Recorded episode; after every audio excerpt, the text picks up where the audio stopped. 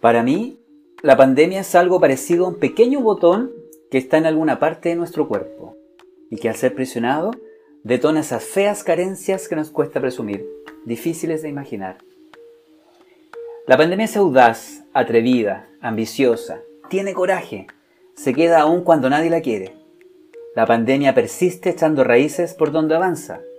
Además, la pandemia es flexible, mutable, expansiva, poderosa, grande y robusta.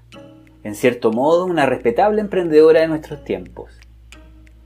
Si la pandemia es un virus contagioso que nos hace vulnerables, entonces la pandemia para mí habita en la cantidad de recuerdos que anhelo volver a vivir.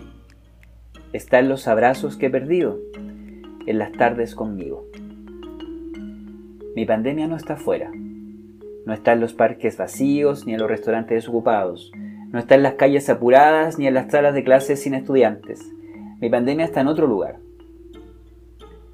Cada vez que pienso en la pandemia, se me atora el tiempo. Me quedo en silencio. Conecto con la velocidad de las plantas. Cuando pienso en la pandemia, retomo el conteo de los días que llevo sin hablar con humanos, sin compartir una risa grande y larga. La pandemia me pone quieto, en silencio, pero no en ese silencio vacío, sino en el silencio presente, ese que habla de mí, de sombras y miedos, de cambios y ambiciones. La pandemia me conecta con las rebeldías, con las banderas. Mi pandemia está en la impotencia del encierro forzado, en las ganas de hacer lo que acostumbraba hacer, es decir, en esa demencia de querer seguir el ritmo de las cosas. La pandemia está en el poder, ¿Qué he perdido en la pandemia?